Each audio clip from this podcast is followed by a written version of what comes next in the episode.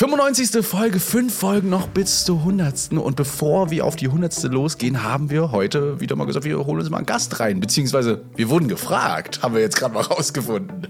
Wir wurden gefragt, ja. Herrlich. Ein äh, ganz äh, besonderer Gast, wenn man sich die Vita so anschaut. Sehr spannend, wie viele ähm, wie viele Schnittstellen und Nicht-Schnittstellen es zum, zum Rettungsdienst gibt. Und dann dachten wir, äh, da müssen wir mal drüber sprechen. Also ein sehr aufregender Lebenslauf. Man könnte auch irgendwie meinen, so die Karriere rückwärts. ähm, genau. Vielleicht. Wen wir da eingeladen haben, das äh, seht ihr gleich nach dem Intro. Dann stellen wir sie euch nämlich vor. Bis gleich.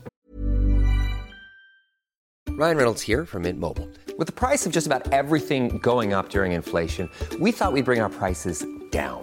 So to help us, we brought in a reverse auctioneer, which is apparently a thing. Mint Mobile unlimited premium wireless. Ready to get 30, 30, bit to get 30, bit to get 20, 20, 20, bit to get 20, 20, bit to get 15, 15, 15, 15 just 15 bucks a month. So, Give it a try at mintmobile.com/switch. slash $45 up front for 3 months plus taxes and fees. Promo for new customers for limited time. Unlimited more than 40 gigabytes per month slows. Full terms at mintmobile.com. Retterview Gedanken, Wissen und Spaß aus dem Pflasterlaster.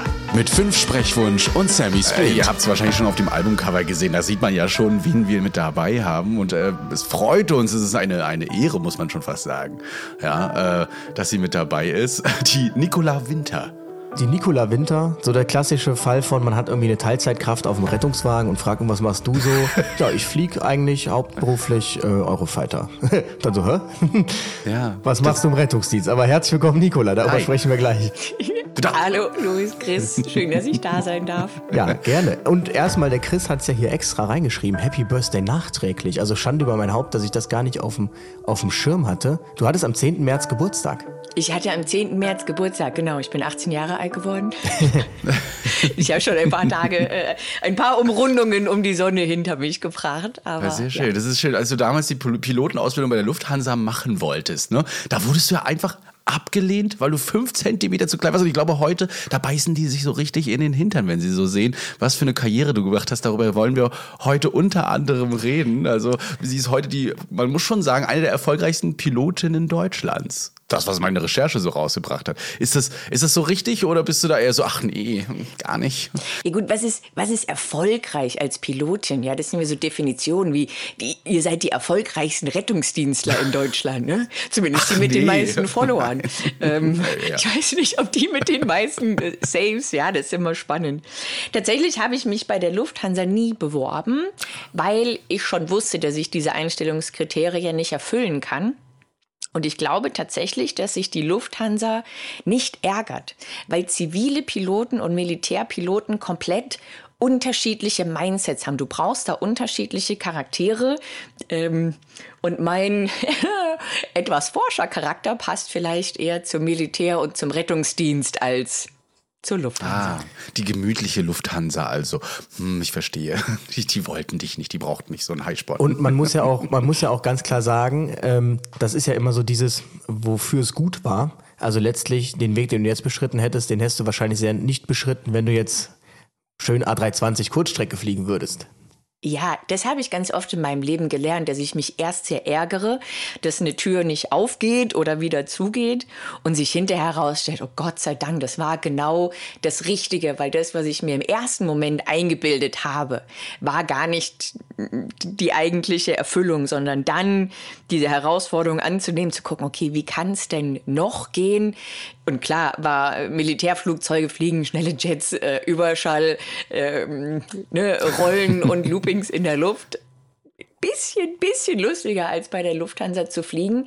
Und es ist gar nicht so das Gemütliche bei der Lufthansa, sondern die denken natürlich, müssen sie auch extrem konservativ, extrem sicherheitsverliebt und in ihren Richtlinien und so ein bisschen kreativ mit Pfiff Probleme lösen. Oh, das ist da nicht gefragt. okay. Wow. Oh, direkt also, der, erste Hint. Aber ähm, bevor wir da zu tief reinsteigen, erstmal vielleicht auch der eine oder andere, der sich fragt, äh, gut, mal fliegt sie denn jetzt ein Eurofighter? Wo ist jetzt die Schnittstelle zum Rettungsdienst? Könntest du denn einmal ganz kurz nur deinen Lebenslauf vorstellen? Insbesondere, was hast du eigentlich noch nicht gemacht? also die ganz kurze Version ist, ich war 14 Jahre lang bei der Bundeswehr Kampfflugzeugpilotin und Fluglehrerin und habe dann, ich habe studiert Luft- und Raumfahrttechnik, ähm, habe dann eine Ausbildung gemacht zur Rettungssanitäterin und bin ein paar Jahre in Köln im Regelrettungsdienst gefahren, auch in jedem Arbeitszeitmodell, also als äh, Aushilfe in Teilzeit, mal kurz in Vollzeit und habe das sehr, sehr gerne gemacht. Im Moment äh, fahre ich tatsächlich nicht und finde das wahnsinnig schade. Wie kam das mit dem äh, Rettungssanitäter? Ähm, dachtest du dir, ich habe jetzt mal Lust auf eine komplette Veränderung oder fandst du einfach das Blaulichtauto so cool und die Leute, die da drin sitzen oder wie, wie kam das? Ja, äh, äh, ja, im Prinzip, ja, denkst du so, ich glaube, wenn man Pilotin wird, dann verlässt einen auch das innere Kind nie. Ja, auch Piloten sind extrem kindisch, sowieso. Ähm, und ich habe schon so mit 18, 19 lange darüber nachgedacht. Das macht sympathisch. Ja, auch äh, Medizin zu studieren und was mit Menschen zu machen. Ja, und habe mich dann eben dagegen entschieden und bin lieber zur Bundeswehr gegangen. Auch weil man da Dienst an der Gesellschaft hat. So, aber das ist sehr abstrakt, ja, dieses Sicherheitsgefühl, was wir liefern, das hinterlässt im Alltag jetzt nicht immer so eine große Befriedigung. Und dachte, okay, ich habe jetzt keinen Bock mehr, ganz ehrlich, noch Medizin zu studieren, ja, so Mitte 30 Jahre lang. Und dann guckt man ins Krankenhaus, denkt sich so, ne, ist so mittelmäßig attraktiv der Beruf. Was ist die niedrigste Schwelle, um auch was Medizinisches machen zu dürfen? Rettungsdienst. Außerdem ähm, finde ich das Rumdüsen mit so einem Auto schon ganz lustig, ehrlicherweise. Ich mag auch den Faktor, dass du eben immer dass du ja nicht weißt, was kommst. Ja, die Geschichten aus dem echten Leben, selbst nur die paar, die ich jetzt als Teilzeit Nebenbeikraft in zwei, drei Jahren Rettungsdienst erlebt habe, ja, die passen ja schon wieder in, schon wieder ganze Bücher schreiben. Ähm, und das fand ich da wahnsinnig spannend. Auch die, die Erdung, das Bodenständige, die Arbeit mit den Menschen, also auch mit den Kollegen. Ich habe dann zeitgleich mit dem Rettungsdienst auch an so einer ganz tollen, super fancy Strategieberatung gearbeitet. Und da sind die Leute echt abgehoben und anstrengend. und da ist diese ja, Konfrontation mit dem echten Leben genau das Richtige. Deswegen vermisse ich das auch im Moment so. Also quasi, um die Bodenständigkeit zu behalten und nicht selbst mit abzuheben, so mit dem, mit dem Kampfjet. Klasse, also wirklich toll, dass du da so die Schnittstelle gefunden hast für dich, dass du da mit reingekommen bist, dass du das auch mitgemacht hast, weil ich meine, man hört ja immer vieles aus dem Rettungsdienst, wir berichten ja auch immer daraus. Gab es so, so Einsätze, die dir im Gedächtnis geblieben sind, so die typischen Fragen, die man so als Rettungsdienstler bekommt? Ja, das fand ich immer sehr lustig. Also sowas Absurdes. Die erste Frage, die einem jeder stellt, ja. kennt ja auch, na, also ich könnte ich es könnte nicht. nicht. Was denke, war okay, der schlimmste Einsatz? und so, durch. Ja. Wenn das dein eigenes Kind ist und das blutet, ja, dann würdest du dich nicht drum kümmern. Was redest du? Ähm, und da finde ich eher, dass man sagen müsste, wenn alle, die sagen, ich könnte das nicht, ihr müsst jetzt alle Rettungsdienstler werden, damit ihr lernt, wie das geht, um im echten Leben auch mal ein bisschen patent ne, so agieren zu können. Da habe ich mir auch nie Sorgen gemacht. Ähm, ich hatte ja das Glück, ich weiß nicht, natürlich kommt es vor, dass Menschen im Einsatz traumatisiert werden, aber das ist jetzt auch nicht Alltag. Ja? Also man muss da gut mit umgehen, wenn das passiert, aber ich bin da jahrelang ganz fröhlich gefahren. Man hat schon Einsätze, wo das für den betroffenen Patienten eine ganz schlechte Nummer ist. Aber ich weiß nicht, mit gesundem Abstand funktioniert das sehr gut. Mir sind ja viele Einsätze im Gedächtnis geblieben, aber eher, weil sie menschlich interessant ja. waren. Ähm, auch ein paar sehr hart unnötige Einsätze, wo man sich hinterher, boah, wie lebensunfähig kann man sein, dass man in so einer Situation den Rettungsdienst ruft. Aber relativ, ähm, relativ interessant, dass äh, dass du das äh, so siehst mit dem, äh, mit dem, es kann jeder, weil das sage ich ja auch immer, dass, deshalb glaube ich auch so ein Zivildienst wäre nicht verkehrt. Die Leute denken immer, sie könnten es nicht.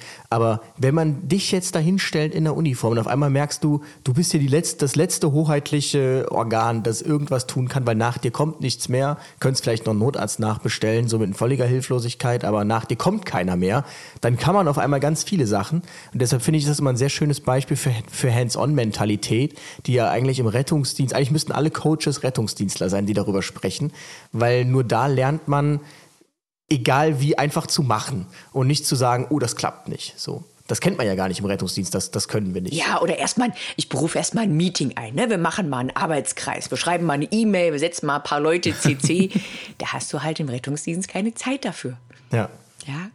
Und jeder Einsatz ist anders und du kannst viele, viele Tipps und Tricks lernen, aber mitdenken hilft. Das sind dann diese typischen, die typischen NATO-Meetings, No Action Talk Only. Aber ähm, wo wir gerade, wo wir gerade bei NATO sind, ja. du bist ja die äh, zweite Kampfpilotin bei der Bundeswehr gewesen. Und ähm, das ist ja jetzt auch, da muss man ja sagen, wahrscheinlich gefühlt auch die erste Rettungssanitäterin im Rettungsdienst. Jetzt übertrieben gesagt, wirst du nicht gewesen sein, aber der Rettungsdienst ist da ja ähnlich konservativ. Wie war das so für dich? Ähm, wie war die Bundeswehr auf Frauen eingestellt und äh, wie war das nur unter Männern zu sein? Ja, das sind tatsächlich verschiedene Aspekte. Ne? Die Bundeswehr sozusagen ist ja der Dienst her, das übergeordnete System. Ich bin drei Jahre nach der Öffnung der Bundeswehr für Frauen, war 2001, bin ich 2004 dazugegangen. Da waren die auf uns eigentlich gar nicht vorbereitet. Ja, da gab es auch in der Staffel, ähm, in, in, ne, auf der Dienststelle, an der ich gearbeitet habe, gab es noch keine zweite Toilette. Das war dann ganz schwierig. Dann mussten wir uns das mit der Küchenhilfe teilen. Ist auch okay, ja, da werden wir gerade noch überleben. Sie hatten auch ganz wenig Ausrüstung, die uns gepasst hat. Sie hatten aber, das fand ich sehr anstrengend, einen so einen vorauseilenden Gehorsam. Sie haben versucht, alles damals schon zu gendern und zu machen und vorzuheben. Das, was ihr hier versucht, entspricht gar nicht meinen Bedürfnissen. Ja, wenn ich was brauche, dann sage ich es schon. Und auf der Arbeitsebene war das überhaupt kein Problem. Ja, das ist wie wenn jemand Neues äh, sonst in die Einheit kommt. Man wird immer erst mal beäugt. Was macht der Neue, die Neue? Boah, eine Frau. Dann hat mal jemand zu mir gesagt, ja, Sie müssen das verstehen. Die Männer hier, die kennen alle keine Frauen. das fand ich schon ganz lustig. So, okay, mit, mit wem oder was genau sind die alle verheiratet? Mhm, mhm. also, das war lustig gerade jetzt mit den Gleichaltrigen damals überhaupt kein Problem. Und am Ende des Tages, ja, du bist klein, bist groß, bist dick, bist dünn. Es zählt ja nur die Leistung, die man bringt. Ist ja auf dem RTW auch so. Ja, nach einer Woche ist dieses Individuelle völlig egal. Und wenn es der hübscheste Mann ist oder der stereotypischste und er kann den Job nicht, dann bringt er niemanden weiter und dann hat die Gemeinschaft auch irgendwann mal ein Problem mit dem. Und genauso ist es im Flugzeug auch. Solange ich da einen guten Job mache, wurde ich da immer voll akzeptiert. Und dann steht die individuelle Charakteristik, so wer ist der Nerd, wer ist der Klugscheißer, wer ist der Clown, viel mehr im Vordergrund als jetzt Geschlecht oder Hautfarbe. Ist es so, dass äh, die Kollegen spaßenshalber und machst da wahrscheinlich auch mit auch trotzdem mal so den einen oder anderen Witz machen oder trauen die sich einfach nicht so einen Frauenwitz zu machen, den man so typischerweise hat? Ist man da doch immer noch ein bisschen reserviert? Ja. Oder war reserviert, als du da warst? Ja, ungefähr. Das hält bei so Piloten genau einen Tag. So ein guter Vorsatz. Ne, jetzt haben wir eine Frau, jetzt benehmen wir uns mal ein bisschen, hält einen Tag dann ist das Thema durch. und dann haben wir es natürlich schon so gemacht, wenn man möchte jetzt auch ein normales Teammitglied sein und nicht, dass sich da alle die ganze Zeit unwohl fühlen, dass wir schon, also Ulrike äh, Fitzer, ne, die war die erste, ich war kurz hinter ihr die zweite, wir immer versucht haben, so die dreckigsten Witze zu reißen. und ehrlicherweise ist das als Frau ja auch lustig. Also warum sollte ich auf irgendwelche anzüglichen Witze, die kann ich auch über Männer ja, machen, nicht lachen, ja? Und gemeinerweise ist es halt, je politisch unkorrekter, desto lustiger. Es ist auch, und das vergessen viele Menschen, außerhalb des Berufs ja oft so ein Stressventil. Ja, ist ja auch im Rettungsdienst so. Wenn du über irgendeine Situation die gerade ein bisschen doof war, äh, einen Witz reißt, bedeutet das nicht, dass du es nicht in Wahrheit ernst nimmst, aber man muss ja mal ein gesundes Ventil finden, um Dinge so loszulassen, ja. So einen Tag später bei der Bundeswehr hast du dann so, also äh, meine Damen und Herren, wir können jetzt äh, wieder Frauenwitze machen, die finden ganz lustig, also äh, Frauenwitze wieder erlaubt, Blondinenwitze ganz besonders hervorgehoben, danke. Ach so, warte, ich habe das, ich habe da, da, es ist ja ein weites Feld. Da bringt oft einer dann auch mal eine schöne Vorlage. Ich habe die dann mal gefragt, sag mal, sind jetzt Frauen bei der Bundeswehr, weil ihr auch mal wieder so einen Krieg gewinnen wollt? Oh, oh, oh, da kommt also, oh, oh. Ja. Puh, hat sie nicht gesagt. Die Frauen mobben uns jetzt, jetzt fangen die auch schon an. Ja. ähm, wie, wie ist denn so ein typischer Alltag als Pilotin gewesen? Also es ist ja, denke ich, dann doch überhaupt nicht so wie im Rettungsdienst. Also ähm, ist ja, glaube ich, viel mit Briefen, Debriefen. Ich glaube, der Flug ist ja irgendwie so das kürzeste eigentlich. Und ähm, wie, wie war, war, das so? Oder war das so, dass du morgens eingestiegen bist, hast dein Funkgerät im Eurofighter gehabt mit dem Kanal äh, BOS EU und hast die 2 gedrückt und dann äh, ging es direkt los quasi. Ging der Melder und dann hieß es, fliegt mal da einen äh, nahen Luftsupport.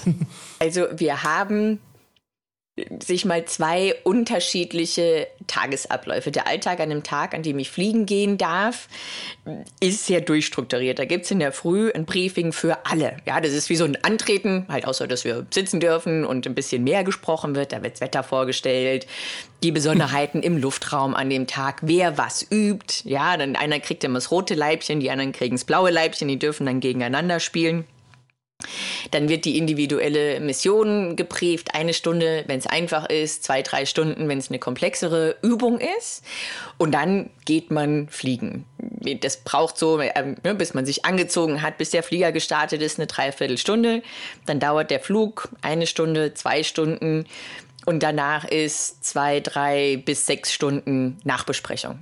Weil wir nehmen alles auf, der ganze Funkverkehr, alle meine Displays, wie mein Flugzeug sich bewegt hat, wie das andere Flugzeug sich bewegt hat. Also man kann das komplett hinterher in der Simulation nachvollziehen, was passiert ist. Und wir gucken uns das sekündlich an, wer was gemacht hat, wann wer was wusste, wann wer was gesagt hat um zu gucken, wie waren die Entscheidungen, wie war das Ergebnis, wie ist das gelaufen.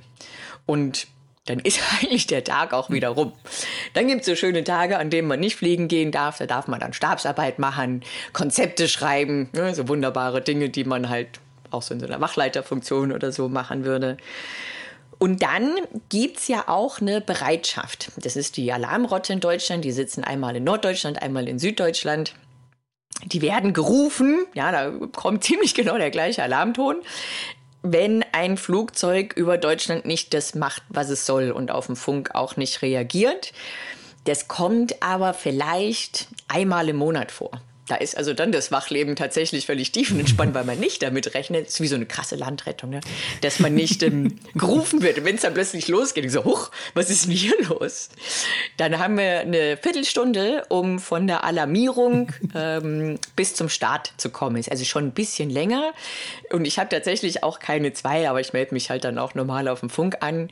Das Geile ist, ja, ich brauche kein Blaulicht. Mir wird alles freigeräumt. Ich darf Überschall gehen, dann düste da mit 1500, 1600 km km/h mhm. zu deinem Einsatzort.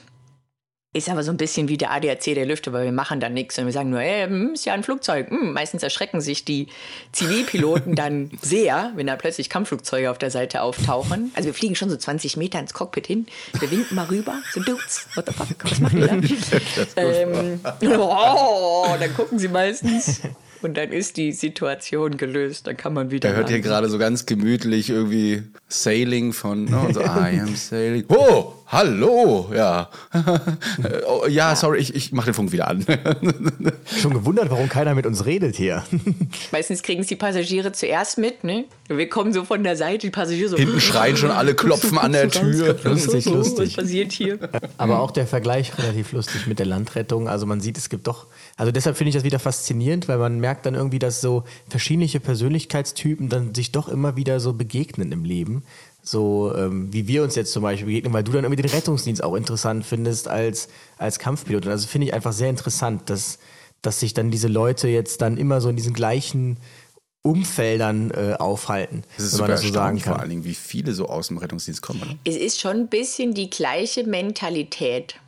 Ja, es ist, die, es ist eine ähnliche Mentalität von Menschen, die Lust darauf haben, Dinge tatsächlich zu tun. Sagen, okay, ich möchte was Operatives machen. Ja, ich möchte, dass hier was passiert und ich möchte nicht nur den ganzen Tag am Computer sitzen und nur intellektuell Papier produzieren, sondern schon mal rausgehen. Es darf auch ein bisschen dampfen und rauchen und ja. ein bisschen Action darf dabei sein. Wie war es dann, dein erstes Mal in einen Kampfjet zu steigen und du diese G-Kräfte und sowas zu spüren? Das macht man ja nicht, man steuert den ja erstmal nicht alleine, denke ich mal. Ne? Man fliegt ja oft mit als Co-Pilot und kriegt das so mit. Das sind schon einsätzige Kampfflugzeuge. Ähm, man wird da ja lange hingeführt. Also wir fangen auf einem kleinen Flugzeug an, sechs Monate, wird das Flugzeug ein bisschen größer und schneller, nochmal sechs Monate. Dann ist man so grundbefähigt. Ja, dann darf man sich, ich bin Pilot und dann bekommt man sein taktisches Einsatzmuster.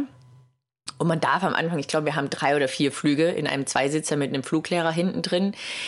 Nach der ganzen Vorausbildung wäre das aber schon eine große Klatsche, wenn er oder sie dann das Flugzeug wirklich übernehmen und steuern muss. Sondern es ist dann nur noch der, der Sicherheitsbeobachter diese modernen Flugzeuge sind auch wahnsinnig einfach zu steuern. Also da ist jeder RTW schwieriger zu fahren. Das ist Flugzeug, man hat einen Schubhebel, der macht laut leise, ja, schnell, langsam. Und so ein, so ein Stick, diesen Joystick, ist halt oben, unten, links, rechts. Und das ist es auch. Und das Flugzeug fliegt sich quasi von alleine, weil ich mit den ganzen Informationen, die ich sonst bekomme, das Radar, wer fliegt alles um mich rum, wo sind meine Freunde, wo sind die Gegner, so gefordert bin, dass das nicht mehr schwierig sein darf. Was da absolut abgefahren ist, gerade im Eurofighter, und da hatte ich schon ein bisschen Erfahrung, als ich den fliegen durfte, ist nicht die Beschleunigung auf der Bahn. Also ein Kampfflugzeugtriebwerk, so ein Jettriebwerk, braucht ziemlich viel Luft, damit es viel Beschleunigung macht. Aber der hat mehr Schub als Gewicht und damit kann der senkrecht in den Himmel wie so eine Rakete und wird dabei auch immer noch immer schneller. Also ich starte und dann geht es einfach 90 Grad nach oben. Und man liegt dann ja so quasi drin, ne? also Boden ist unter einem, vor einem ist nur blau und kann so auf die Erde zurückgucken und dann denkt man sich schon so, das ist geil. Das macht richtig Freude. Und ungefähr genauso viel Zeit habe ich übrig, weil dann muss ich mich schon wieder beschäftigen mit, äh, wo ist mein Funk, wo muss ich überhaupt. Ich habe das auf dem Video gesehen von der Bundeswehr, die haben das gezeigt. Geht das so hoch und runter, also wirklich so, so richtig steil. Und dann hast du gesagt, so, oh cool, so senkrecht das könnte man ja auch mal noch weitermachen als nur so ein paar Kilometer hoch, sondern warum nicht einfach den Orbit verlassen oder beziehungsweise die Erde verlassen und dann hochzugehen? Ne? Da hast du dann einfach gesagt, okay, ich würde jetzt gerne doch noch Astronautin werden. Das kam noch dazu. Ne? Also nicht nur Kampfjet-Pilotin, Rettungssanitäterin, nein, sie will auch noch raus ins Weltall. Ja, aber es passt ja tatsächlich wieder zusammen. Mm, also ich wollte tatsächlich als Kind gar nicht unbedingt Astronautin werden, das kam mir zu weit weg vor. Also Pilotin, das ist Kindheitstraum. Und dann habe ich irgendwann so mit 20, 21 gelernt, dass sehr viele Astronauten vorher Piloten waren. Oh cool, das kannst du auch. Ähm, ich bin ein großer Star Trek, Star Wars Fan. Ähm, und so an diesem Aufbruch der Menschheit irgendwie zur Final Frontier, ja, die letzte Grenze da mitzumachen, fände ich wahnsinnig spannend.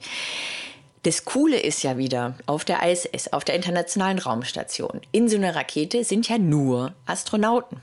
Aber auch Menschen, die gesundheitliche Probleme haben. Das heißt aber, du kannst ja kein RTW rufen, du kannst auch keinen Notarzt rufen, also brauchst du Menschen mit ganz viel rettungsmedizinischem Fachwissen. Das bringt mich also weiter, ja.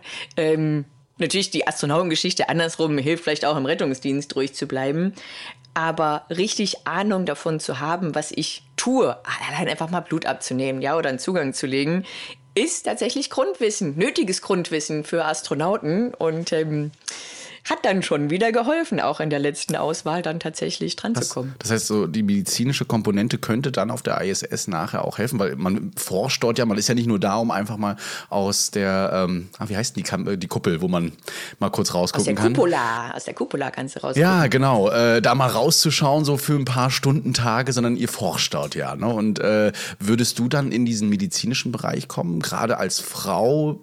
Gendermedizin ist ja hier auch gerade wieder so das, das, das Ding, äh, dass das mit erforscht wird. Ist geil, dass man es ne, Medizin für Frauen, die 51 Prozent der Menschheit äh, ausmachen, Gendermedizin nennt. Das finde ich gut. Wir äh, so Frauen machen ja. im Übrigen Menschen. Ähm, Nein, man nennt ja Gendermedizin, man sagt ja, indem man eben über das männliche dünnes Geschlecht Eis, Christian, dünnes dann, Eis. Ja. Nein, finde ich nicht. Ich finde, das ist ein offizieller das Begriff. Aber ja. Meistens ist so ein männliches Geschlecht ja auch nicht so groß. Ne? Kann man einfach drüber hinweg gucken. Also die Medizin für die Mehrheit der Menschen. Ja. ja, natürlich. Also es sind ja immer nicht so viele Astronauten im Orbit. Und es sind zwei Dinge. Zum einen medizinische Forschung wird an jedem Astronauten gemacht. Egal äh, ne, welche Nationalität, es wird immer alles aufgenommen. Es wird sehr viel getestet, vom Augeninnendruck zur Osteoporose, Knochenschwund, äh, kardiovaskuläre Themen es sind auch einfach geile Probanden da oben, weil du hast 100% Compliance. Die sind komplett überwacht. Du weißt genau, wie viel Luft atmen die, wie viel ne, Ausscheidungen haben die. Es ist komplett videoüberwacht, also du weißt jederzeit, wann irgendwelche Medikamente genommen werden und so weiter. Das ist die eine Komponente. Sehr wichtig. Es wird ganz viel Blut abgenommen. Alles andere, was du Menschen so zu medizinischen Testzwecken abnehmen kannst. Ja, selbst Knochenmaterial. Das haben wir hier, auf hier unten auf der Erde auch, nennt sich Big Brother, aber eben im nicht so professionellen Bereich, ja. Genau, aber es ist Big Brother in, in Space. Auch ein bisschen teurer, mit mehr Sinn. Das andere ist aber, dass du eben jederzeit da oben auch einen echten medizinischen Notfall haben kannst. Vom äh, Zahn, der schmerzt, theoretisch, äh, bis zu Reha, die jemand, ne, kriegst einen Stromschlag, es kann brennen kann da jemand reanimationspflichtig werden, sagen, was mache ich denn jetzt? Es ist immer mindestens einer der Astronauten an Bord tatsächlich ein Arzt, aber wenn jetzt der Arzt reanimationspflichtig wird, ist auch wieder nett, wenn jemand anders zu drücken anfängt, Krass. was in Schwerelosigkeit gar nicht so einfach ist, weil wenn du anfängst zu drücken, dann drückst du den ja nur weg, der fliegt dir ja davon. Ja, den musst du erstmal irgendwie festmachen. Und das ist dann auch wieder eine spannende Sache.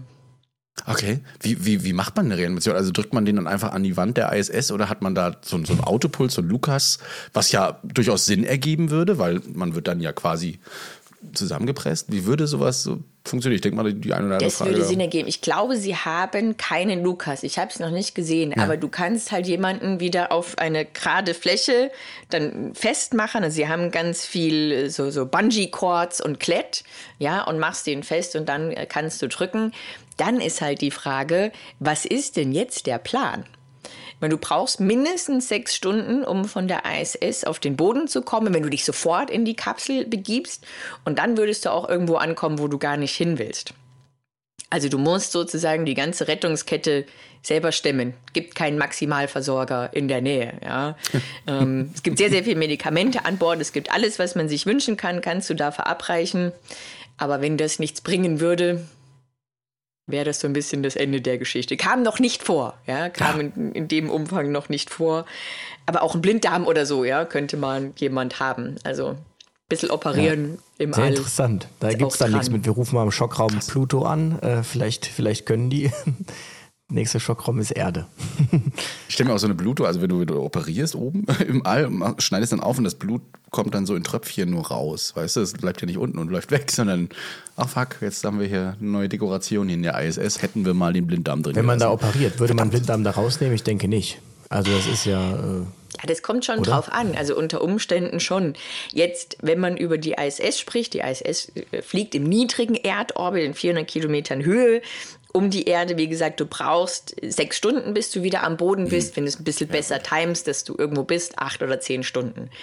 Da kann man so einen Blinddarm schon aushalten. Wenn wir jetzt darüber nachdenken, dass die Menschheit wieder zurück zum Mond möchte, ja, nächstes Jahr sollen die ersten Astronauten auf dem Mond rumlaufen. Da brauchst du mindestens drei Tage, bis du wieder zu Hause bist.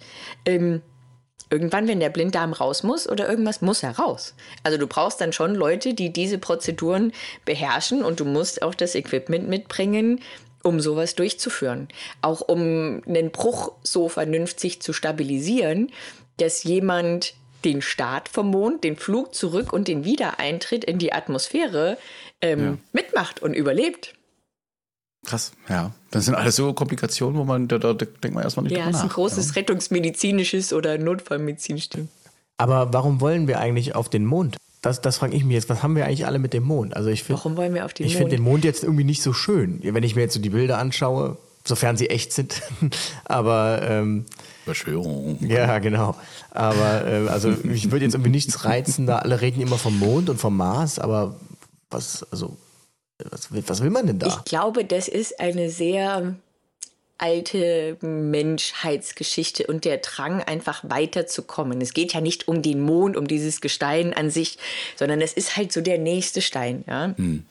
Und wir sind Menschen und nicht Affen, weil irgendwann vor ein paar hunderttausend Jahren unsere Vorfahren sich überlegt haben, was ist eigentlich hinter der nächsten Biom? Wo kann ich da noch hinlaufen? Wo geht's hier hin?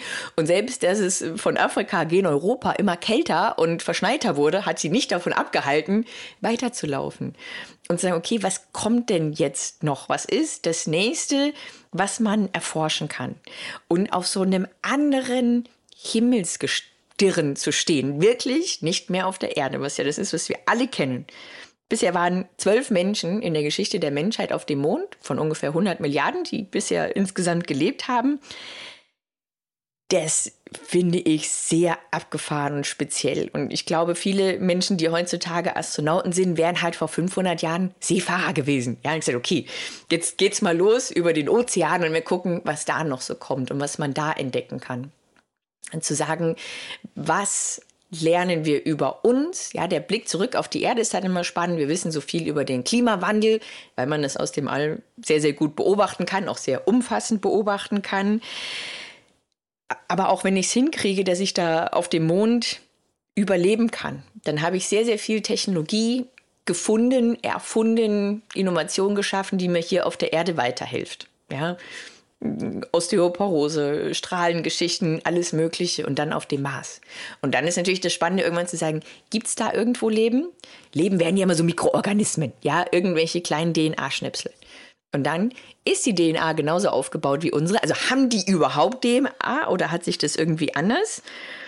Und wenn die gleich wäre wie unsere, was würde das denn bedeuten für unsere Herkunft? Also es sind sehr tiefgreifende philosophische Fragen, die die Menschheit da versucht für ich sich verstehe, zu beantworten. Ich verstehe, okay. Also mich würde man wahrscheinlich damit nicht ködern können mit einem Flug zum Mond. So vielleicht einmal wäre das vielleicht ganz interessant, aber äh, ich weiß jetzt nicht, ob ich dann ein zweites Mal hoch wollen würde. Ähm, aber das ist ein anderes Thema, weil wenn wir einen Philosophie-Podcast aufmachen sollten, dann, äh, dann werden wir dich nochmal einladen. Ähm, zurück zum, zum Rettungsdienst. Ähm, wie ist das so gewesen für dich, als du dann so, äh, so, also man muss ja sagen, Piloten sind ja auch schon in irgendeiner Form, haben ja eine Struktur. Also du sagst ja auch briefen, debriefen und dann den Flug und die haben ja eine Struktur, dann in so einen, wie ich jetzt finde, vielleicht etwas unstrukturierten Rettungsdienst äh, zu kommen.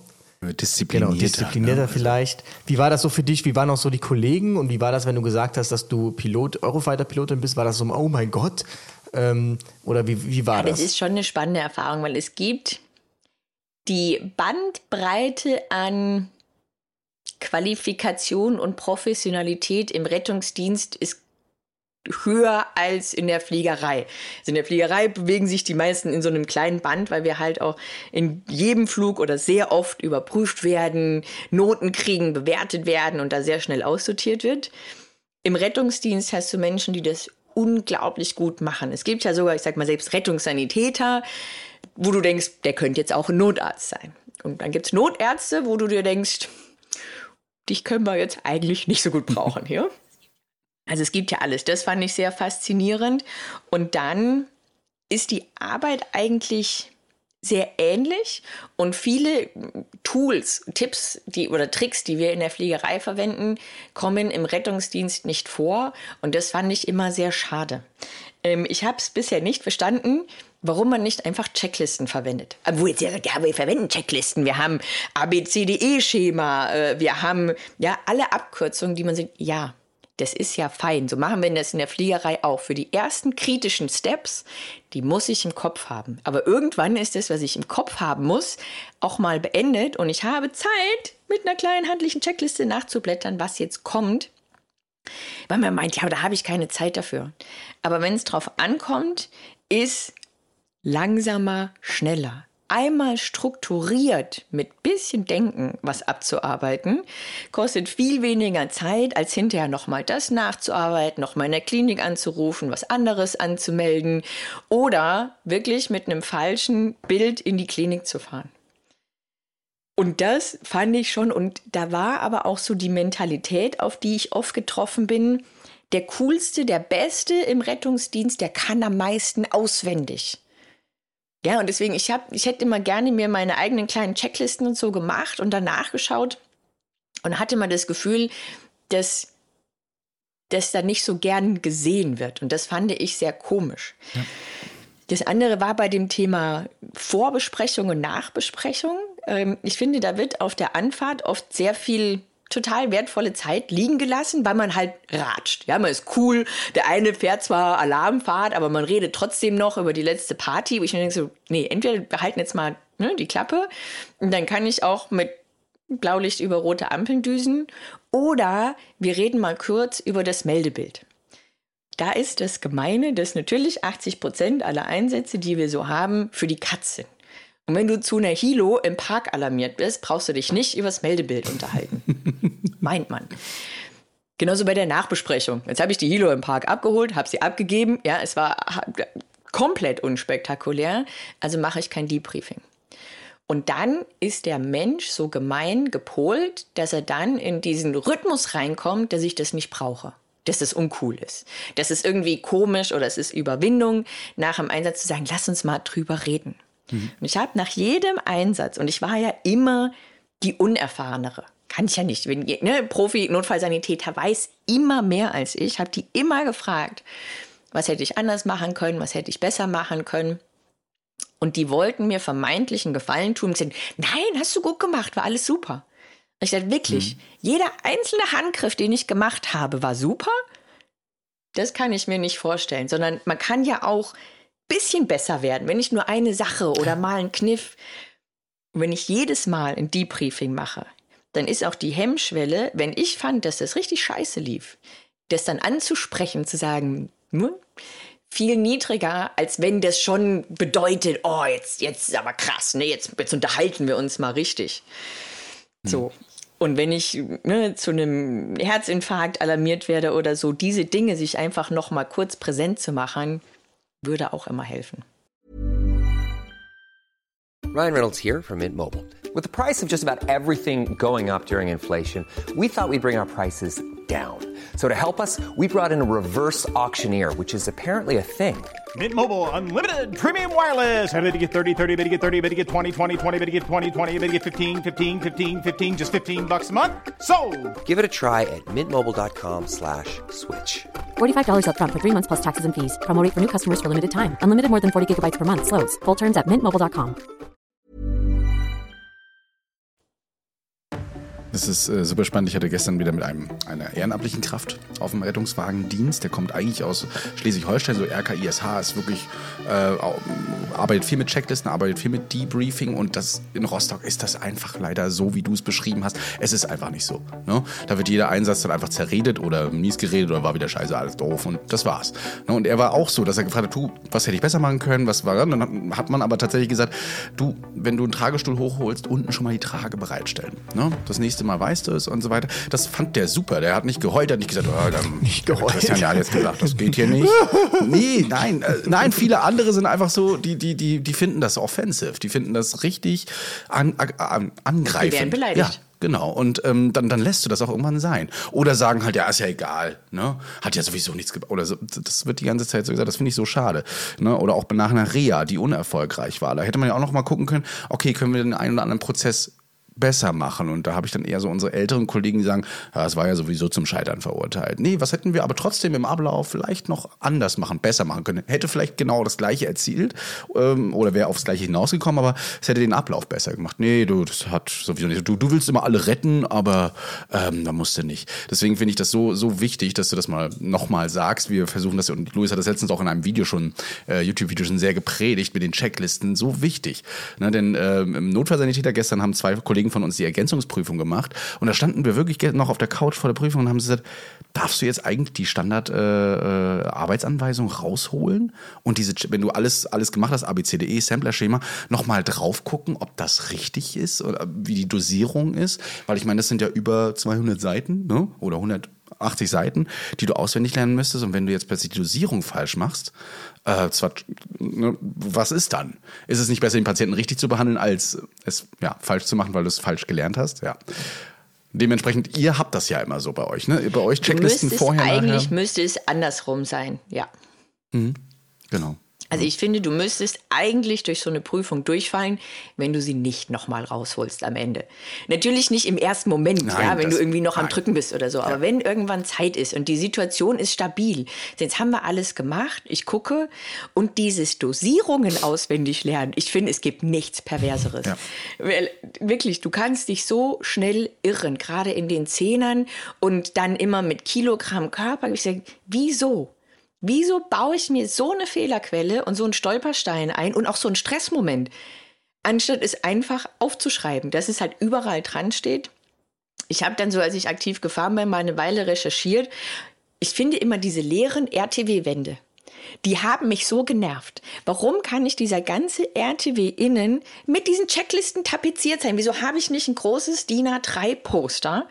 Weil die Anzahl an Medikamenten, die ich habe, ist ja klar definiert. Ich weiß, was ich habe. So, ich habe, was sind's? Lass es 50 Medikamente sein, also habe ich 50 Dosierungen und dann Erwachsene und Kind vielleicht noch. Das kann ich auf ein einfaches DIN A3-Poster in abwaschbar, in Plastik, in desinfizierbar packen. Dann packe ich mir das dahin, dann muss ich mir nicht mal die Blöße geben. Dann kann ich einfach gucken, sagen, aha, so. Und dann nehme ich vielleicht noch eine Dosierungsanweisung, die man auch im Alltag benutzen kann. Ja, ja. und wenn ich dann wieder noch umrechnen muss, also ich brauche 10 Milliliter des Wirkstoffs, aber es ist aufgelöst im Verhältnis hm. X zu Y. Äh, Im Flieger machen wir das so nicht, weil es geht nicht. Wir rechnen nur ganz einfache, stumpfeste Sachen. Ja, kleines Einmaleins. Mehr wird nicht verlangt, mehr darf nicht verlangt werden, weil das menschliche Gehirn, selbst des geilsten Jetpiloten, in einer Stresssituation nicht mehr liefern kann. Und wir, kann, wir können es uns nicht leisten in der Fliegerei und im Rettungsdienst, dass wir uns irren mit solchen Sachen. Es geht nicht. Ja.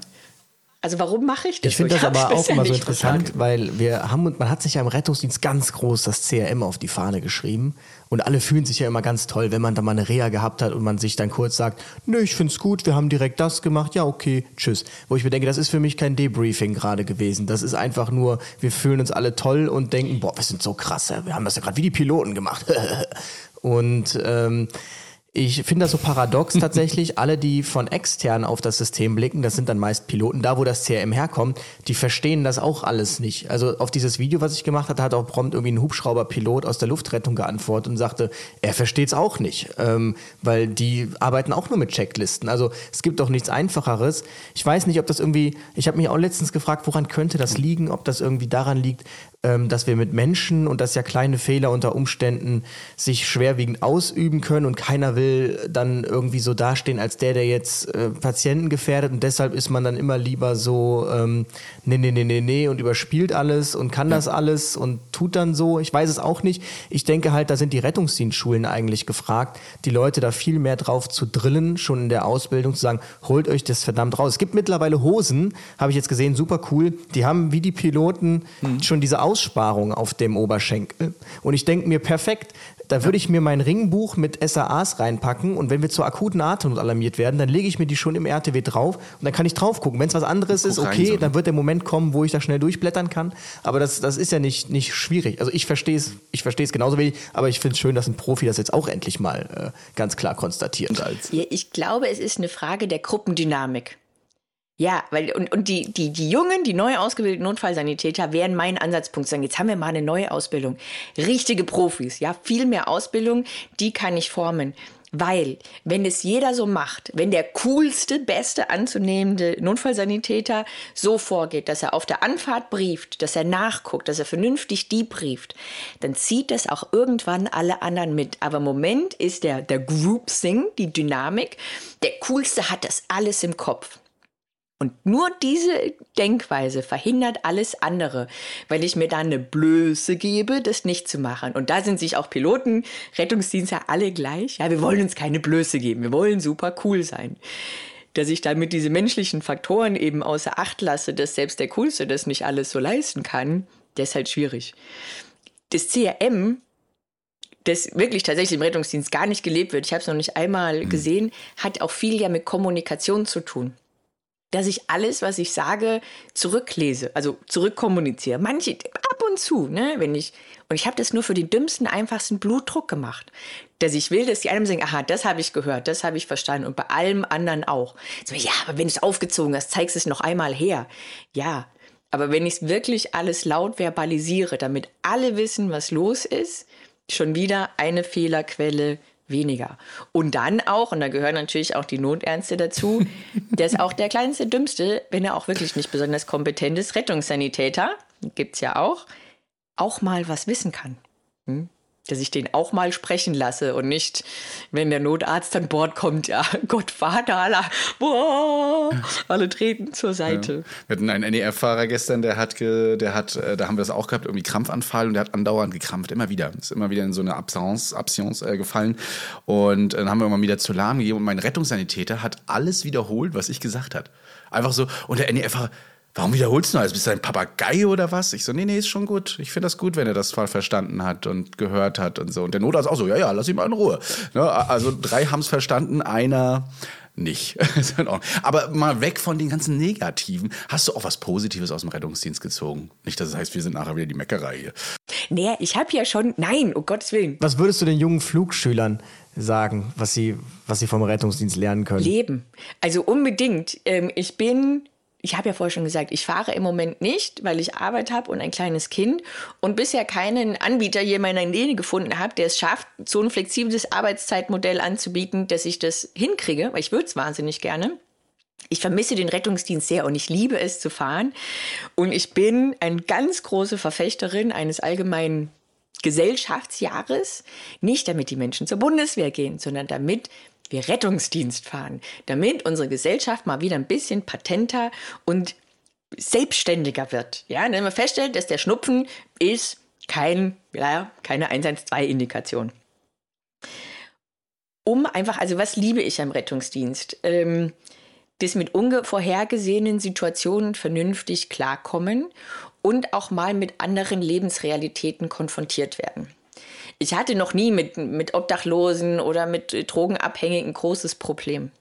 Wäre ich aber vor dem Rettungsdienst in der Fußgängerzone zu einem hingegangen, der nicht gut aussieht, und hätte ihn angesprochen, mm -mm, mm hätte ich mich nicht.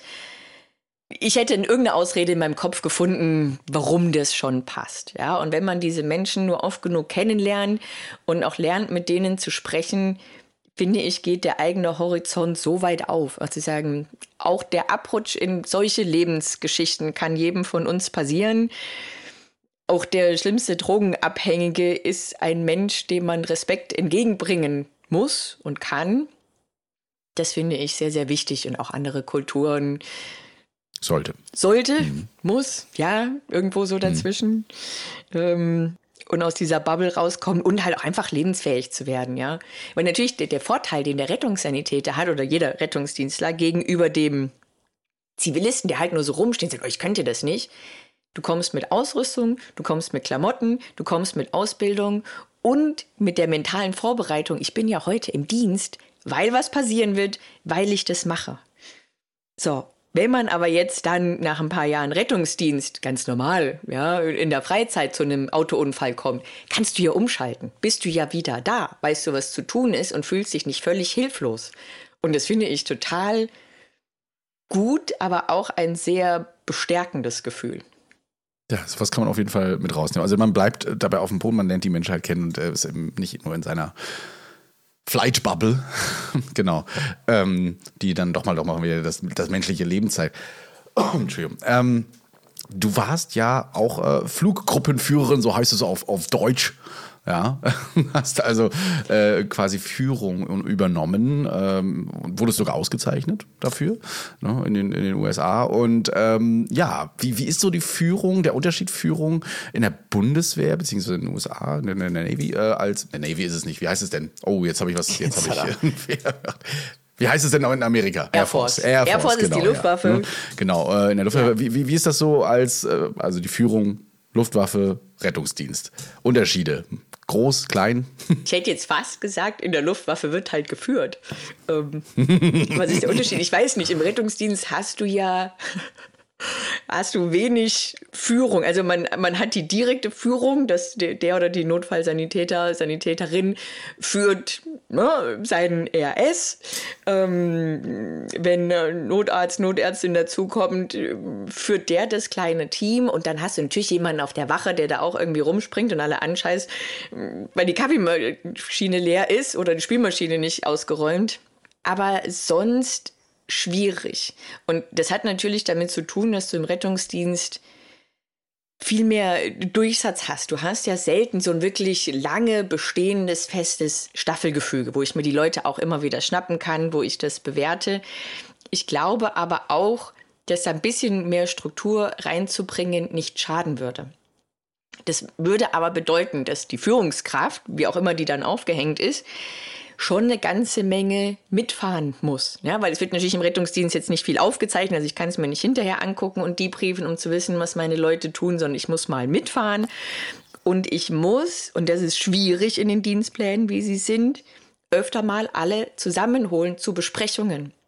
Wir haben ganz oft, wie werde ich guter Pilot, indem ich Unfallberichte lese, indem ich gemeinsam mit allen über die Fuck-ups der anderen spreche und nicht kritisch, ne, sie waren alles zu doof, sondern die waren mindestens genauso clever wie wir, wieso ist denen das passiert? Große Einsätze nachbesprechen. Lauter solche Sachen. Ne? Gibt es ja in Köln, gab es ja mal wieder ein hm, kleines Szenario ähm, am, am, Hauptbahnhof und die RTWs fahren alle Bums in die Gefahrenzone. Ja? Lauter so ein Zeug, dass ich so Einsatzpläne vernünftig durchspreche. Versuche CRM durchzusetzen. Finde ich. Also, als die, die Berater würden sagen, da ist noch viel Möglichkeit, da ist noch viel Luft nach oben. Finde ich aber gut, dass du das ansprichst, weil ich habe gerade schon wieder sehr viele Parallelen gesehen zu ähm, einem, dem Rettungsdienst in London. Ich habe jetzt letztens, jetzt ist mir eingefallen, ich muss den auch mal anschreiben, ein Arzt, ein Deutscher, irgendwie dürfen da deutsche Fellow-Ärzte, dürfen da irgendwie so sechs Monate fliegen. Und da ist es wohl genau so. Also das geht es natürlich immer nur um die krassen Einsätze, aber da gibt es so eine Peer Review. Also nach jedem Einsatz, den musst du hochladen und dann sind die ganzen anderen Besatzungen bewerten dann deinen Einsatz. Und dann wird darüber gesprochen, war das alles richtig, was du gemacht hast. Der wird gereviewt richtig und dann wird er nachher ausgewertet. Man geht nachher noch zu den Patienten irgendwie in die Klinik und äh, schaut, wie, äh, wie haben die sich weiterentwickelt.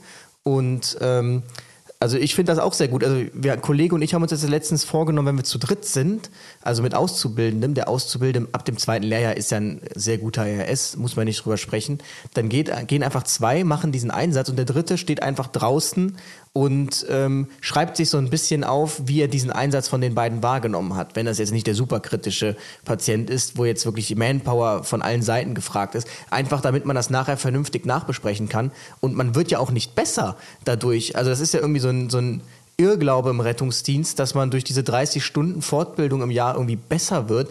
Ich habe den Eindruck, man wird eher immer schlechter von Jahr zu Jahr. Also man kann auch nicht alles über Berufserfahrung äh, rechtfertigen. Ja, vor allem ist die Erfahrung immer sehr gefährlich. Gibt es in der Luftfahrt auch. Ne? Glück ist keine Erfahrung. Nur weil dein Patient die ne, aus der Reha positiv rauskommt, heißt das nicht, dass du alles richtig gemacht hast. Hm? Und, und ich, die, wir müssen den mal nachgucken. Ich folge diesem Arzt auch, weil die haben noch was anderes. Dieses Patienten nachverfolgen, dieses ganz konsequente, den Outcome nachzuverfolgen, ist ganz wichtig. Weil manchmal denkst du dir auch im Einsatz, ich habe alles richtig gemacht. Und erst Stunden später in der Klinik stellt sich heraus, was hatte er oder sie wirklich, ja? Was hätte man noch machen können? Und ich habe immer noch ein paar Einsätze im Kopf von vor Jahren, wo ich so gerne wüsste, was aus den Menschen geworden ist. Und ich habe es halt dann in der Schicht nicht mehr geschafft. Ne? Ich habe mir die Patientendaten dann damals sogar aufgeschrieben, um nochmal nachzufragen.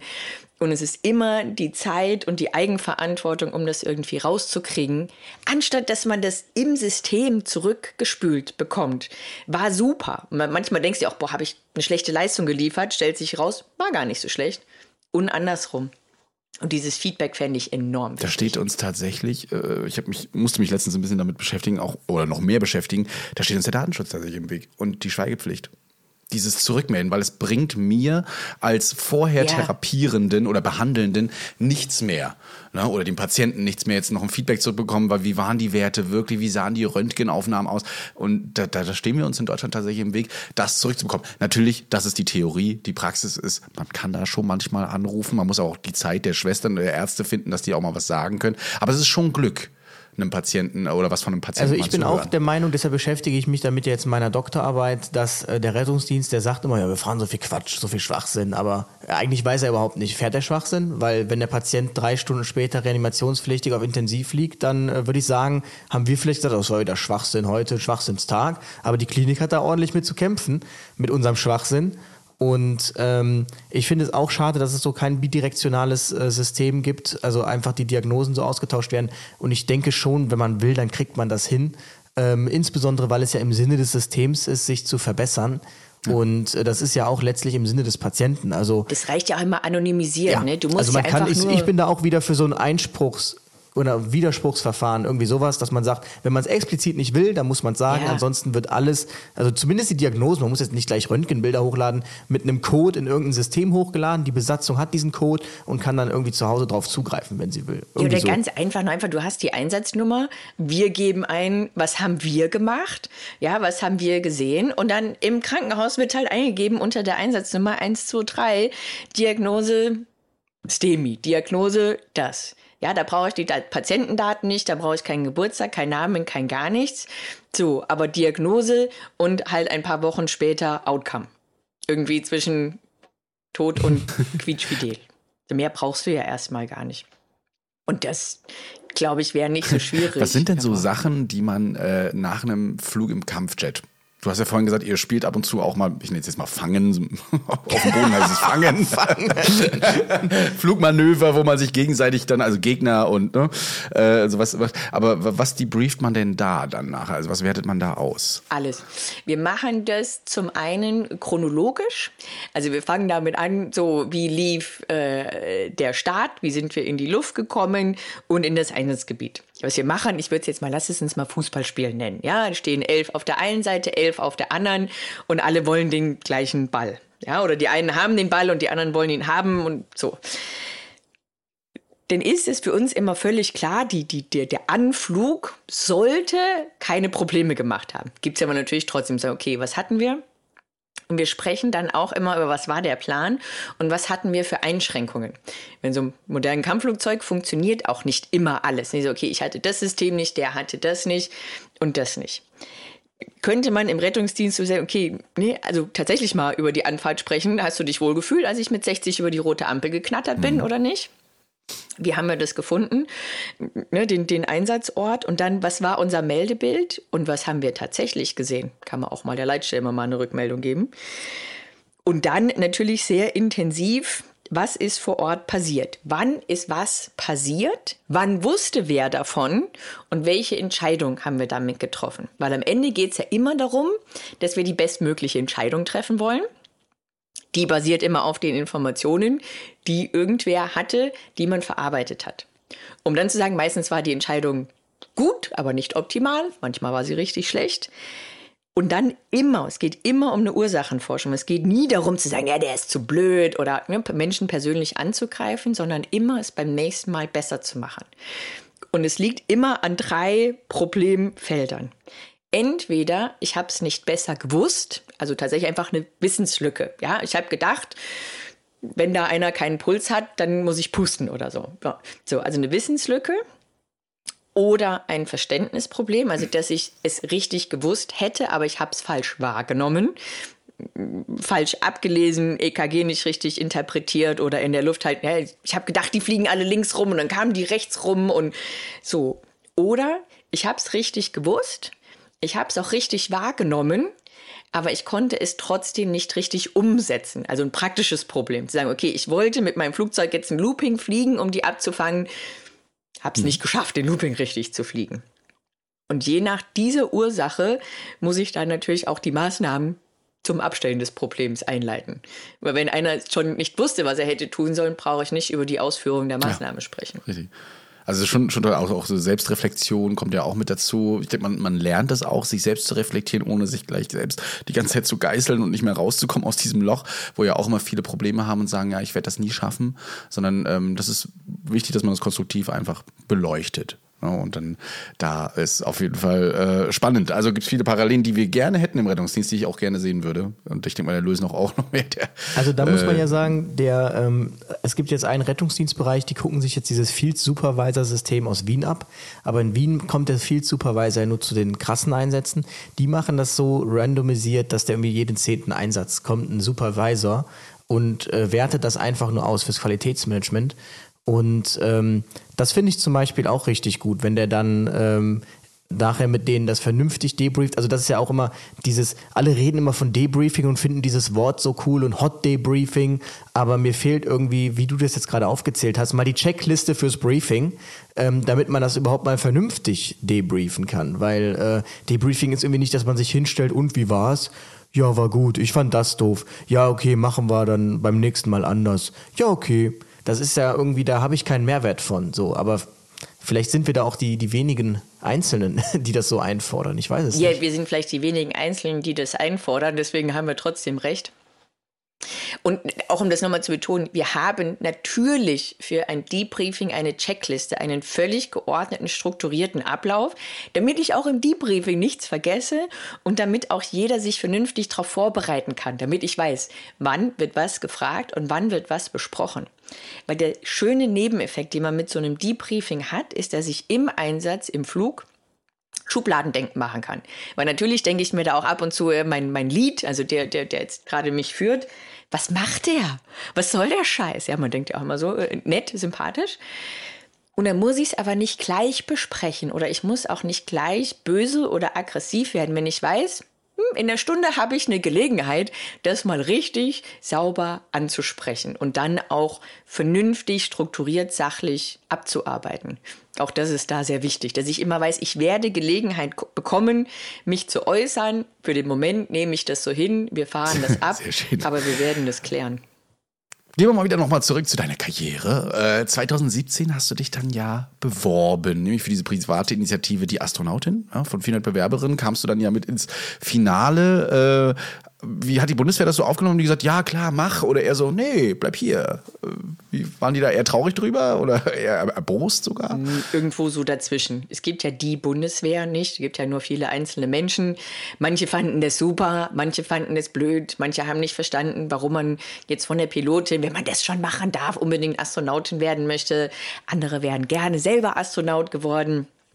Muss einem auch alles immer egal sein, weil es ja mein Leben. Ähm, ich lebe das, niemand anders muss es leben, also muss ich das auch so machen, wie ich möchte. Und ich bin ja tatsächlich, ich finde es immer nett, ich bin ja nicht nur ins Finale gekommen, ich bin ja ausgewählt worden und wir haben angefangen zu trainieren. Ähm, Ich habe einen Teil meiner Rettungsdienstausbildung darüber gemacht. Ich durfte damals noch Russisch lernen. War ja in Moskau dann, Ne, ne? damals war Ja. die Situation ein bisschen anders. Es ging mit den Russen ins All. Hm, Wir haben einen Teil in Moskau gemacht.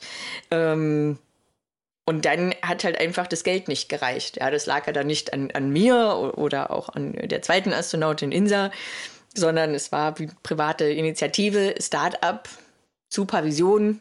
Ähm, leider bis heute nicht ins All geflogen, dass man da auch dann die Höhen und Tiefen mit hat. Genau, du wolltest aber immer noch Astronautin werden und dann äh, 2020, also jetzt vor kurzem, muss man sagen, im November, hat die ESA dann einfach gesagt, hey, du darfst, äh, also bist Reserveastronautin, du kannst gerne bei uns Du darfst gerne den anderen dabei zuschauen, wie sie ins All fliegen, aber aus der Guck mal ersten Reihe. Genau, wie es genau. läuft's.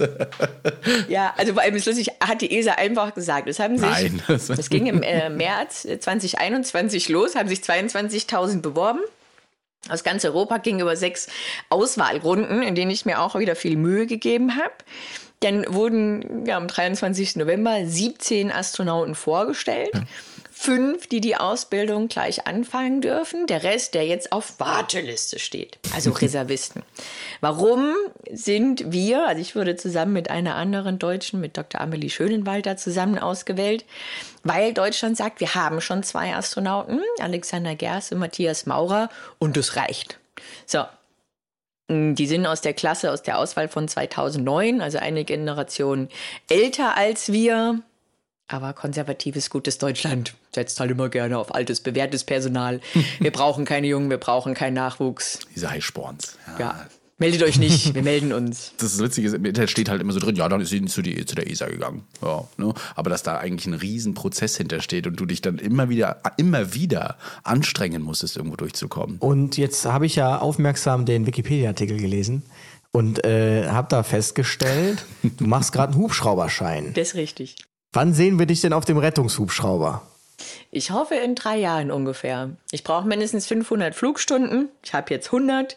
Ich muss noch einen Schein machen. Und dann muss ich wieder irgendjemanden finden, der mir einen Job gibt als Newbie. Ja, selbst mit vielen tausenden Flugstunden auf einem Flächenflugzeug ist halt in der Hubschrauberfliegerei okay. Ja, mein Mindset stimmt. Ein paar Sachen weiß ich schon, aber es ist trotzdem wieder was anderes. Muss man wieder langsam neu anfangen und sich da mühsam hinarbeiten.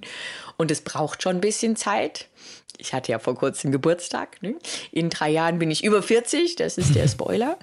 Wo sich dann viele denken, ja, muss man dann nochmal in der Mitte der Karriere des Lebens was Neues anfangen? Ich denke ja, warum nicht? Ja. Selbst wenn ich den Job erst kriege, wenn ich 45 wäre, will ich den immer noch über 20 Jahre machen.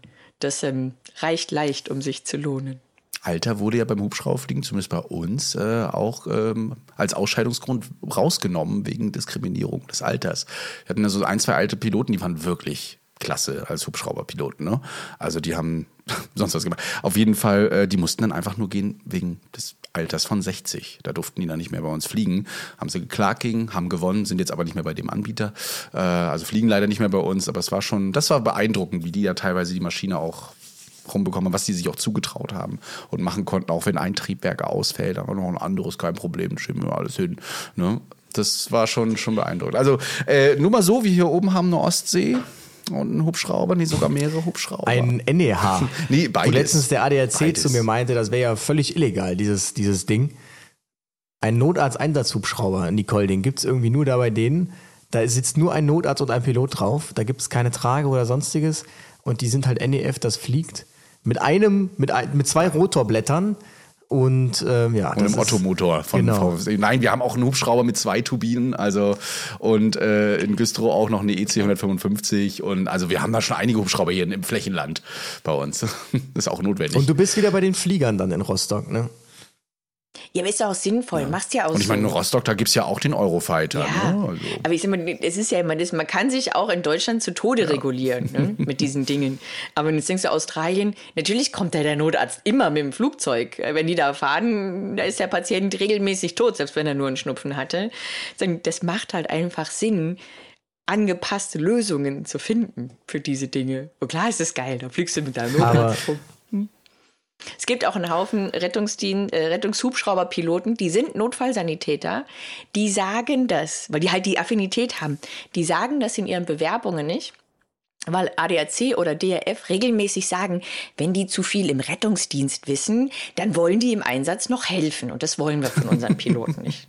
Also ich glaube, ich, ich, das so, was soll das ich, ich würde mich gut. da, glaube ich, auch gut zurückhalten können und sagen, okay, war eine schöne Zeit, aber macht ihr mal, ich warte hier am Hubschrauber und bin für die Fotos gerne da. Ähm, das wäre so mein Job, denke ich. Aber die, denn der Lebenslauf von dir erinnert mich ja so ein bisschen an diesen Amerikaner, der doch ähm, Navy SEAL, Arzt, äh, Astronaut und noch irgendwas war. In, und eigentlich ja äh, super spannend. Also erst Kampfflugzeug geflogen, dann vielleicht Rettungshubschrauber, dann Astronaut in Rettungsdienst. Also ähm, ich finde, warum nicht? Also warum äh, sein ganzes Leben in der Firma die Karriereleiter erklingen?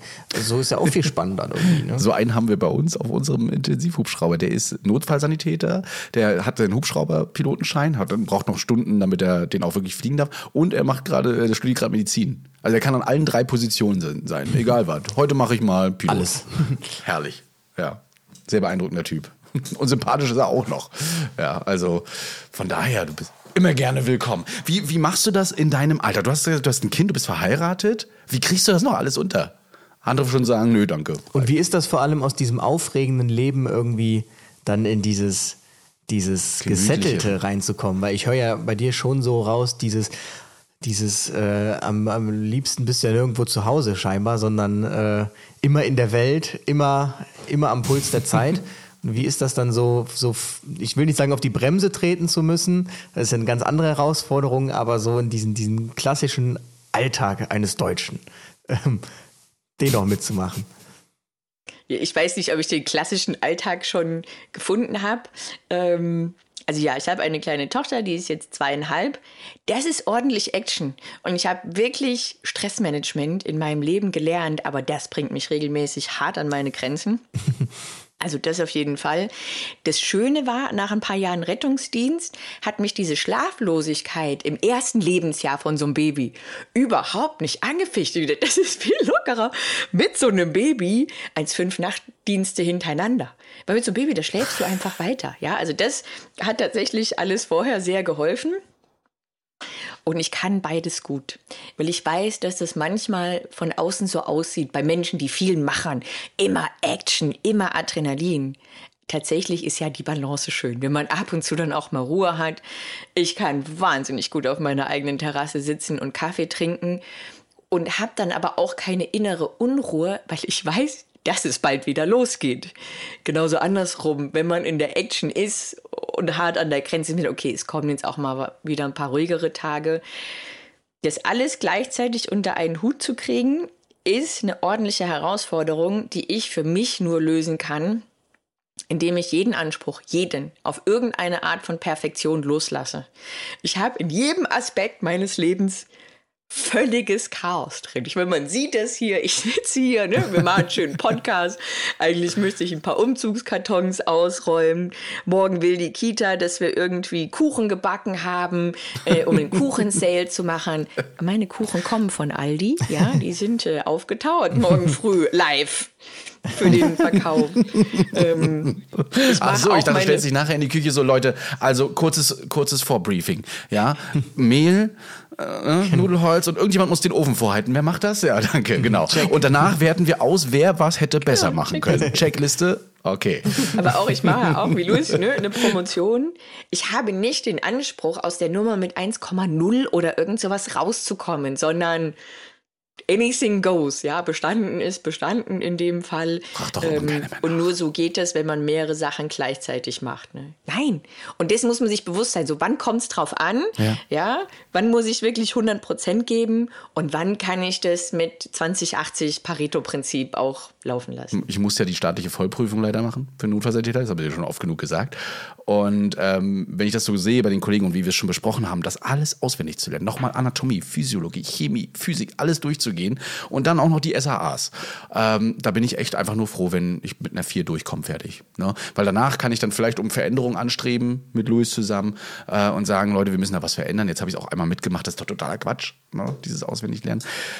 Äh, aber das, das ist ja, ist auf jeden Fall, also da bin ich, da bin ich gespannt. Das ist auch mein Anspruchsdenken. Einfach durchkommen, egal welche. Du musst keine 1,0 sein, guckt keiner mehr drauf nachher. Hauptsache erstmal das überstehen und danach kann man ja alles besser Hier machen. Ist vor allem auch keine Indikation. Hm? Ja, aber ist es keine Indikation, ob du ein guter Notfallsanitäter bist oder nicht. Wenn es das wäre, wenn es wirklich deine Leistung im Dienst messen würde, würde ich schon sagen, dann wäre eine 1,0 geil. Aber es misst halt deine echte Befähigung nicht. Und deswegen kannst du sagen, Hauptsache durchkommen, ich darf es machen und dann lerne ich im Einsatz, wie es geht. Das ist wie Schulnoten. Ja, die sind auch nicht objektiv, definitiv nicht. Ne? Herrlich. Ach, Nicola, das war schön. Also, äh, ich, ich glaube, wir können uns noch mal auf einen Kaffee treffen und dann in München oder sonst wo irgendwo. Wir sind übrigens ähm, mal unten in der bayerischen Hauptstadt. Ja, sind wir? Ja, sind wir im November. Habe ich mal ah, gehört. da haben wir einen Podcast. Um schon mal, um schon mal einen kleinen Trigger stimmt, zu setzen, stimmt, denn stimmt. Ähm, Retterview wird ja auf Deutschland-Tour gehen, so könnte man es nennen. genau. ja, wir werden also äh, durchaus in allen möglichen großen Städten sein und München ist eine Station davon. Und ähm, mal gucken, ob wir dich da nicht mal mit einladen können. Vielleicht kommst du auch mal kurz mit rauf. Ich würde mich auf jeden Fall freuen. Das kriegen wir ja. auf jeden Fall hin. Ja, das sehr gerne. Spätestens, wenn ich im All bin, nehmen wir noch eine Folge. Ha, da auf jeden Fall. Dann nimm aber das Mikro mit, bitte. Also was dann dieses Mikro, das verkaufe ich dann in zehn Jahren. Dieses Mikro war im All, überall. Ein bisschen Strahlung abbekommen, schön. Ja.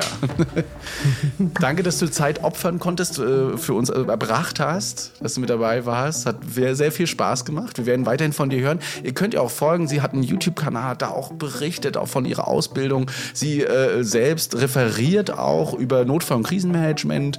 Ne? Also wenn ihr da mal so einen schönen Vortrag braucht. Der soll auch wohl sehr ansprechend und lustig sein mit dir. Nicht nur, nicht nur immer stumpf da sitzen, sondern und das kann ich durchaus glauben, von den Kritiken her, aber das war doch sehr lustig. Ähm, da könnt ihr sich auf jeden Fall ansprechen. Einfach Nicola Winter mal eingeben, findet ihr sofort alles auf Google. Ja. Wir wünschen dir ganz viel Erfolg, viel Spaß, auch mit ja, dem Kind, deinem Mann, ja. Und werden uns hoffentlich irgendwo wiedersehen. Kuchen morgen.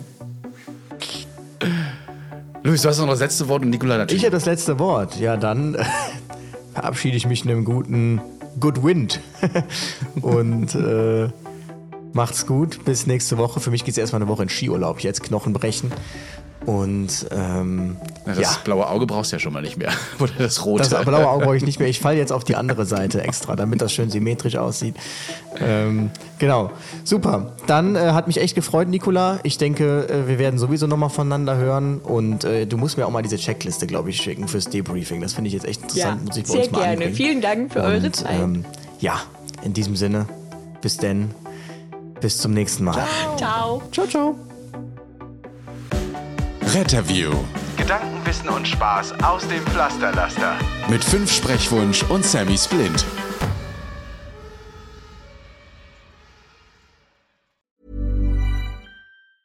Ever catch yourself eating the same flavorless dinner three days in a row? Dreaming of something better? Well, HelloFresh is your guilt-free dream come true, baby. It's me, Kiki Palmer. Let's wake up those taste buds with hot, juicy pecan-crusted chicken or garlic butter shrimp scampi. Mm. Hello Fresh. Stop dreaming of all the delicious possibilities and dig in at HelloFresh.com. Let's get this dinner party started.